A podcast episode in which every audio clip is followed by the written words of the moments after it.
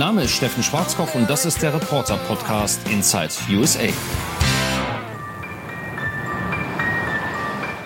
Es ist das Ende der Normalität. Amerika wähnte sich in Sicherheit, während in Europa längst der Ausnahmezustand galt. Jetzt ist das vorbei. Der landesweite Notstand ist ausgerufen. Die Nationalgarde ist im Einsatz. Die Menschen zunächst in Sorge, nun in Angst. Corona-Tests als Drive-Thru-Angebot, wie hier in Denver, Colorado. In 72 Stunden werden diese Autofahrer wissen, ob sie positiv sind oder nicht. Mein Mann fühlt sich nicht gut, er hat Halsschmerzen, er ist ständig müde. Er hat einen Job in der Stadt, arbeitet dafür eine japanische Bank. Die Zahl der Infektionen steigt sprunghaft an. Kein Bundesstaat mehr ohne Erkrankte. Das Virus kennt keine Grenzen. Die Flughäfen sind offen, noch. Anfang der Woche Hunderte, Tausende auf engstem Raum, die Ansteckungsgefahr hoch. Gerüchte zirkulieren, dass der Flugverkehr demnächst komplett eingestellt wird. Die Airlines streichen bereits massenhaft Flüge, Reisende stranden. Hier in Los Angeles am internationalen Airport. Verzweiflung macht sich breit. Keiner geht bei der Hotline ran, keiner beantwortet Fragen, der Schalter ist leer. Wir haben kein Geld für Essen, wissen nicht, wo wir schlafen sollen, klagt diese Frau. Nach der Sorglosigkeit der vergangenen Wochen folgt nun Panik. Lange Schlangen vor den Supermärkten, die Meldungen aus Europa, aus Italien, Frankreich, Deutschland machen den Amerikanern Angst.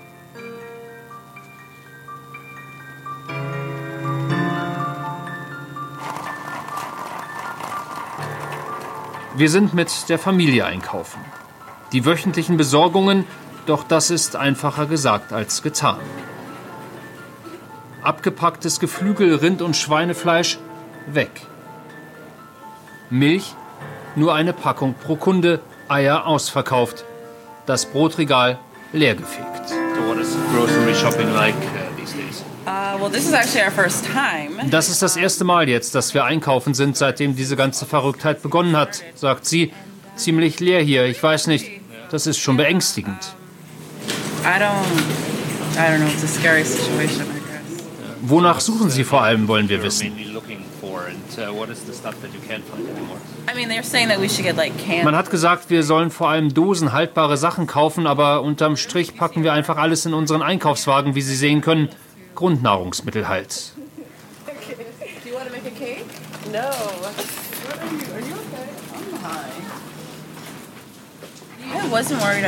Erst hatte ich mir keine Sorgen gemacht, doch langsam wird es unheimlich. Wer weiß, wie das in einer Woche aussieht, wenn das jetzt schon so ist.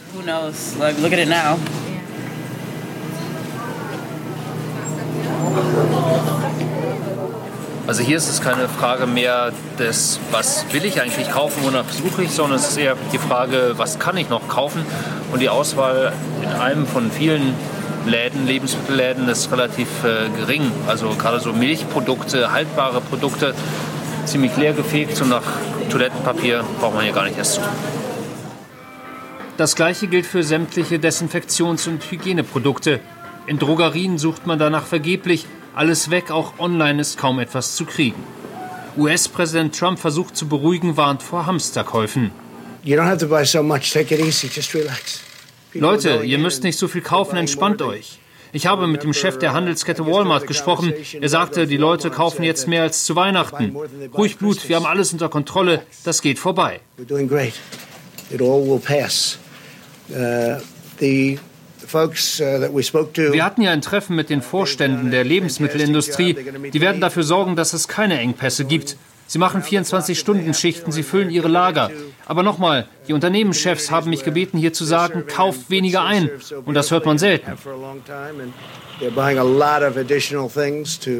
Sell, but again, they, they actually have asked me to say, could you buy a little bit less, please? Wir arbeiten alle Hand in Hand, Verkauf und Regierung, sodass alles da ist, was wir brauchen. Es gibt keine Engpässe, außer dass die Leute das drei- bis fünffache des normalen einkaufen.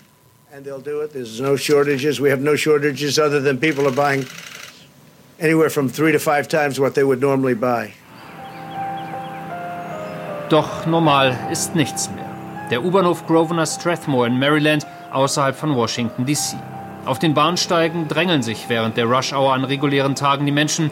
Jetzt sind es morgens einige Dutzend. Die Züge der roten Linie transportieren normalerweise zwischen 6 und 9 Uhr knapp 100.000 Menschen in Richtung Downtown, alle vier Minuten. Nun wurde die Taktung extrem runtergefahren.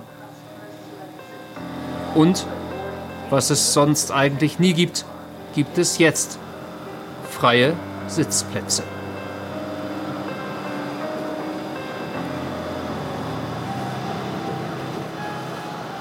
Die Zahl der Fahrgäste ist innerhalb von wenigen Tagen um 70 Prozent gefallen. Züge wie der, in dem ich jetzt hier sitze, fahren nur noch alle 15 Minuten und die Betriebsgesellschaft der Metro hat das Personal um 60 Prozent gekürzt. Gleichzeitig wurde klargemacht, fahren Sie bitte nur, wenn es absolut notwendig ist. Das heißt, Ärzte, Krankenschwestern, Regierungsangestellte, alle anderen sollen auf Fahrten generell verzichten. Und eines hat die Metro auch schon angekündigt, man würde wirklich nur so lange fahren, wie es absolut notwendig ist. Mit anderen Worten, man stellt sich hier darauf ein und darauf müssen sich die Menschen hier auch einstellen, dass die Metro, dass die Busse den Betrieb komplett einstellen werden.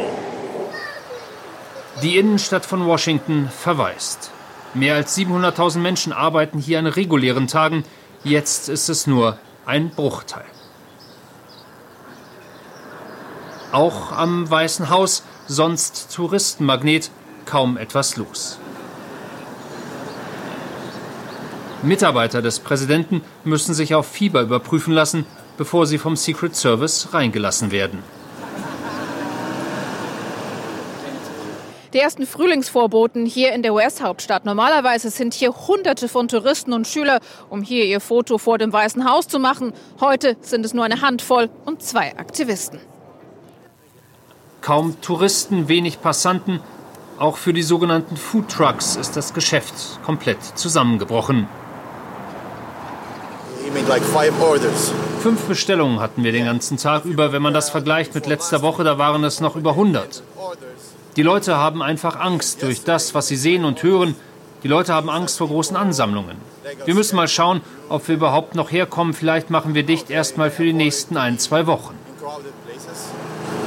And today we will see uh, our, uh, our final decision we'll make it today. If there is no customer, we'll take this week off. Yeah, maybe two weeks off. Restaurants, Bars und Cafés haben keine Wahl. Ihnen wurde von den Behörden die Entscheidung abgenommen. In DC müssen sie schließen, im benachbarten Maryland ebenfalls. Ich hoffe dadurch, dass wir etwas größer sind, dass wir einen gewissen finanziellen Puffer haben, aber für die Restaurants, die gerade erst aufgemacht haben, sehe ich schwarz. Diese Situation ist für sie kaum zu schultern. Uh, you know how stressful it is. Was zunächst kaum passierte, geschieht nun umso schneller. Universitäten schließen, die Studenten haben nur wenige Stunden, um den Campus zu verlassen, auszuziehen. Es ist nicht so einfach, sagt Joe D'Angelo. Ich habe kein Auto und muss jetzt jemanden finden, der mich und mein Zeug abholt. Ich wünschte, man hätte uns ein paar Tage vorher Bescheid gegeben. Zwölf Universitäten mit 135.000 Studenten sind allein im Bundesstaat Maryland betroffen. Wann es weitergehen kann, völlig offen. An den Schulen sieht es ähnlich aus. 33 Millionen Kinder und Jugendliche müssen landesweit zu Hause bleiben. Bis die letzte Schule schließt, ist es nur noch eine Frage der Zeit. Zu Hause lernen statt im Klassenzimmer die neue Realität. I'm Für unsere Familie gilt dasselbe. Jette und Till gehen in die erste bzw. dritte Klasse, rein theoretisch. Wo immer wir jetzt hin unterwegs sind, wir haben die beiden da hinten im Schlepptau. Unsere Kinder, zwei Wochen haben jetzt die Schulen hier dicht gemacht. Und das heißt, äh, dass die beiden dann auch mitkommen müssen, wenn Julia zum Beispiel arbeitet. Das heißt, sie kommen dann mit ins Büro und zu Hause müssen sie Hausaufgaben machen, haben von der Schule Aufgaben mitbekommen, die sie jeden Tag erfüllen müssen. Also es findet weiter Schule statt, allerdings dann sozusagen zu Hause. Für uns ist das eigentlich okay, das ist was, was wir stemmen können. Aber in den Vereinigten Staaten sind es mehr als 60 Prozent aller Eltern, wo beide arbeiten. Hier in der Hauptstadtregion sind es nochmal deutlich mehr und viele haben dann Riesenproblem, weil sie die Kinder auch nicht mitnehmen können ins Büro, so wie wir das denn mitunter machen werden. Und äh, so ist die Situation hier jetzt erstmal für zwei Wochen planmäßig. Ich gehe allerdings davon aus, dass es bei diesen zwei Wochen nie und nimmer bleiben wird. Der US-Präsident gibt quasi täglich neue Maßnahmen bekannt und warnt bereits, der Ausnahmezustand wird noch lange das Leben der Amerikaner bestimmen. Unsere Experten sprechen von Juli, August, ungefähr diese Zeitspanne, bis die Sache durch ist und wieder abebbt.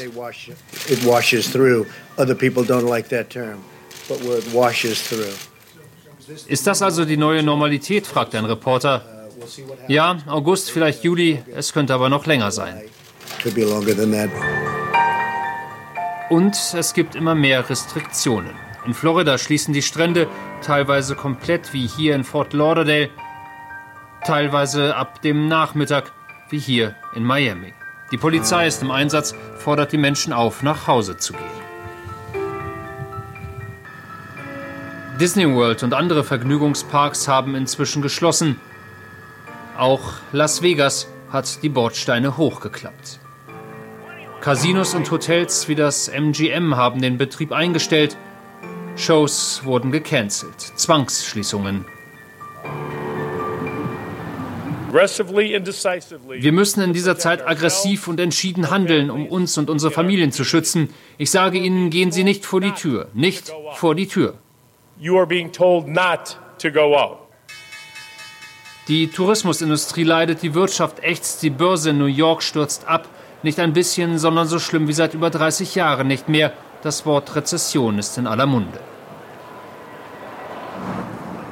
Und die Maßnahmen werden immer drastischer. Der Bundesstaat Kalifornien ordnet an, Shelter in Place, frei übersetzt, bleibt zu Hause. Nur noch dringende Erledigungen oder Arztbesuche sind erlaubt. Knapp 40 Millionen Menschen sind von der Anordnung betroffen. Wir können auch Festnahmen durchführen, aber unser Ziel ist es, dass es nicht so weit kommt. Wir schicken zusätzliche Polizisten auf die Straße, vor allem in Einkaufsbereichen, nicht nur um die Geschäfte zu schützen, sondern um jegliche Verbrechen zu unterbinden.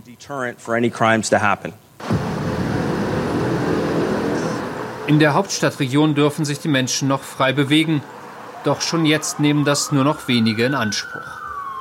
Die Menschen bunkern sich zunehmend ein, spätestens seitdem auch US-Präsident Trump die Amerikaner aufgefordert hat, auf soziale Kontakte zu verzichten, Ansammlungen von zehn oder mehr Personen zu meiden.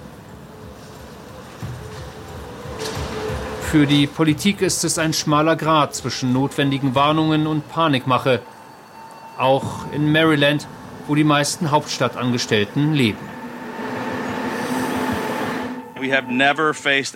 Wir haben so eine Situation noch niemals erlebt. Das wird härter, wird länger dauern und viel schlimmer werden als alles, was wir uns momentan vorstellen können.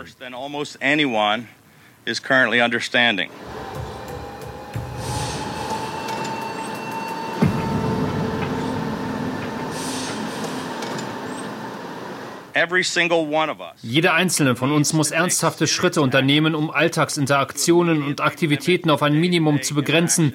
Jeder muss seinen Teil dazu beitragen, damit das Virus sich nicht weiter verbreitet.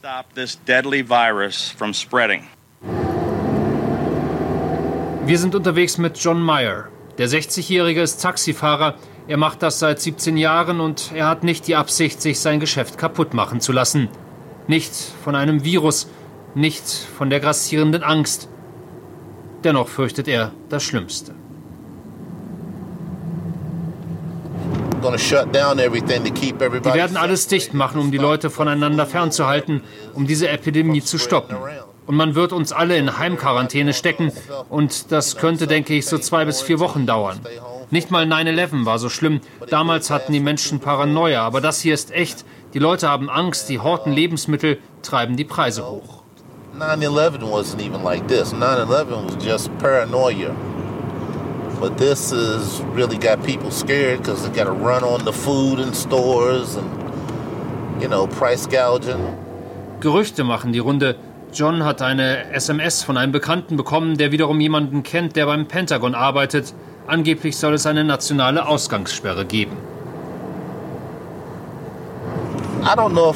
Ich weiß nicht, ob das wahr ist. Ich habe mit ein paar Leuten gesprochen, die sagen, die hatten die SMS schon vor Monaten gesehen und so weiter. Aber das ist offenbar das, was sie tun werden. Viele Amerikaner wollen auf alles vorbereitet sein, auch auf bürgerkriegsähnliche Zustände. Man deckt sich mit Waffen ein.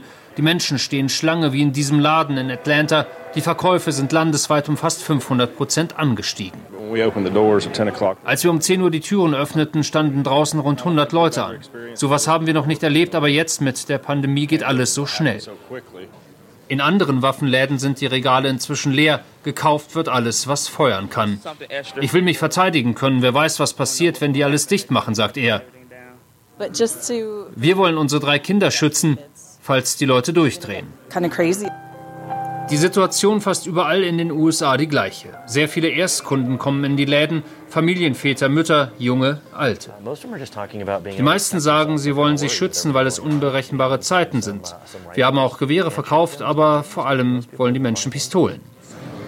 Die Nachfrage nach Munition ist ebenfalls gewaltig. Die sogenannten Background-Checks für Waffenkäufe, also Sicherheitsüberprüfungen des Käufers, dauern nun bis zu drei Tage anstelle von 30 Minuten wie bisher.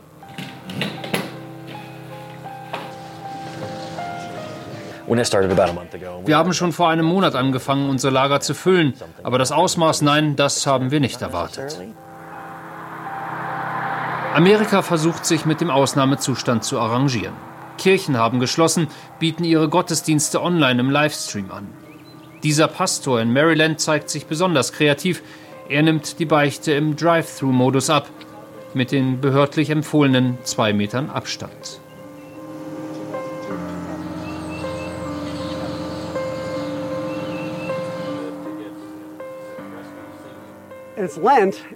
Es ist Fastenzeit und da gehen die Katholiken normalerweise zur Beichte. Also habe ich gesagt, wir müssen das irgendwie hinkriegen. In der Kirche können wir das nicht machen und uns alle anstecken. Und dann sah ich im Fernsehen, dass es diese Drive-Thru-Corona-Tests für Autofahrer gibt. Und da dachte ich mir, wir können das ja auch auf unserem Parkplatz machen. So ist die Idee entstanden.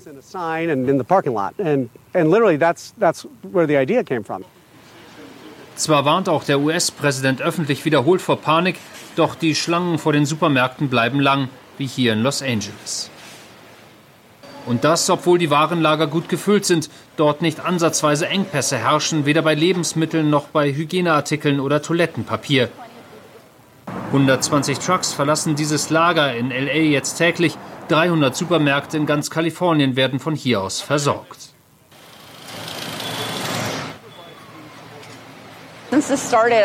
Seitdem diese gewaltige Nachfrage begonnen hat, arbeiten wir hier in 12 bzw. 16 Stunden Schichten. Wir haben genug Waren da, wir versuchen nur, das auch schnell genug in die Läden und zu den Kunden zu bekommen. Doch die bleiben ungeduldig, setzen ihre Panikkäufe fort, ohne Not, und sorgen so weiter für leere Regale.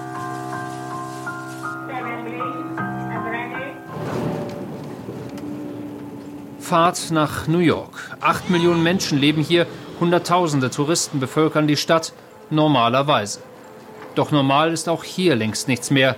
Der Gouverneur hat angeordnet, dass Theater, Musicals, Restaurants, Bars, Fitnessstudios schließen. Der Times Square, sonst so voll, dass man kaum treten kann, laut, krachig, quasi ein Ort der Stille. Einziges Entertainment, die Börsenkurse auf den Bildschirmen in negativer Hinsicht. Ja, ich bin äh, New Yorker. Ich habe hier 30 Jahre in New York gewohnt.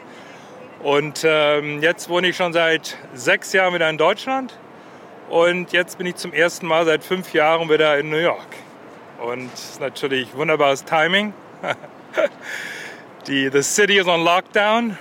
Und äh, ich bin auch jetzt eingesperrt sozusagen. Mein, mein Rückflug ist gecancelt worden. Und äh, ja, jetzt bin ich einfach mal hier gefangen zu Füßen der Freiheitsstatue. Bis eine komplette Ausgangssperre kommt, scheint nur noch eine Frage der Zeit zu sein. Keine andere Stadt in den USA hat so viele Corona-Fälle wie New York. Mir ist klar, dass wir möglicherweise irgendwann alle infiziert sind. Ich versuche mit meinem Tuch die Ansteckungsgefahr zu mindern, denn wenn wir alle betroffen sind, wird es auch in den Krankenhäusern nicht genug Platz geben, sagt er not be able to cover or to have enough room in the ER for everybody. Opfer schon jetzt ist der Tourismusstandort. Beispiel 9-11 Memorial, kaum eine Menschenseele zu finden. Andernorts sieht es ähnlich aus. Die Restaurants dürfen noch Essen zum Mitnehmen verkaufen, aber selbst das passiert kaum noch. wie hier in diesem indischen Lokal. It's really bad now. Es ist schlimm, klagt die Managerin. Sie können das ja sehen, niemand, kein einziger Gast hier. Gestern war das schon so. Wir machen auch Lieferservice, aber selbst da gibt es keine Bestellungen. Die Leute haben einfach Angst. Die Situation war in den vergangenen 10, 11 Jahren nicht so schlimm. So etwas haben wir noch nicht erlebt. Like we never see this situation. Last we are here 10 and 11 years. We never see anything like that. Aussicht auf Besserung? Keine. New York wird zur Geisterstadt.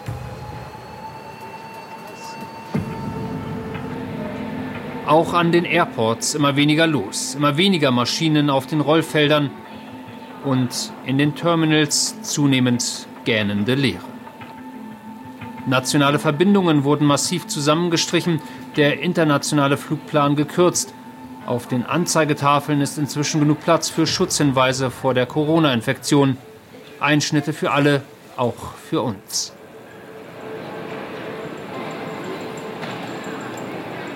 Auch für unsere Familie gilt das Gleiche wie für Tausende, Zehntausende andere Familien. Unser geplanter Osterurlaub in Deutschland, der ist gestrichen. Die Besuche aus Berlin von der Familie geplant für Mai und Juni mit einem dicken, dicken Fragezeichen versehen. Das ist das Private, das Wirtschaftliche genauso drastisch. Die Airlines streichen Flüge mehr und mehr. United Airlines beispielsweise 60 Prozent aller Flüge inzwischen gestrichen oder auch Delta Airlines. Dort sind es 600 Flugzeuge, die inzwischen am Boden gelassen werden. Das ist mehr als 50 Prozent der Flotte. Der Verlust für Delta allein im März 2 Milliarden Dollar.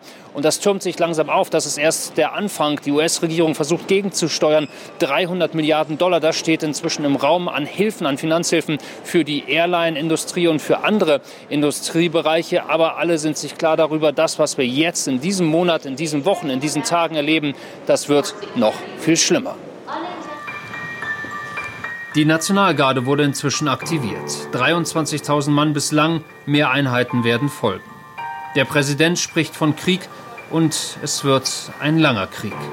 Im schlimmsten Fall, so prognostizieren US-Experten, könnte die Krise 18 Monate dauern.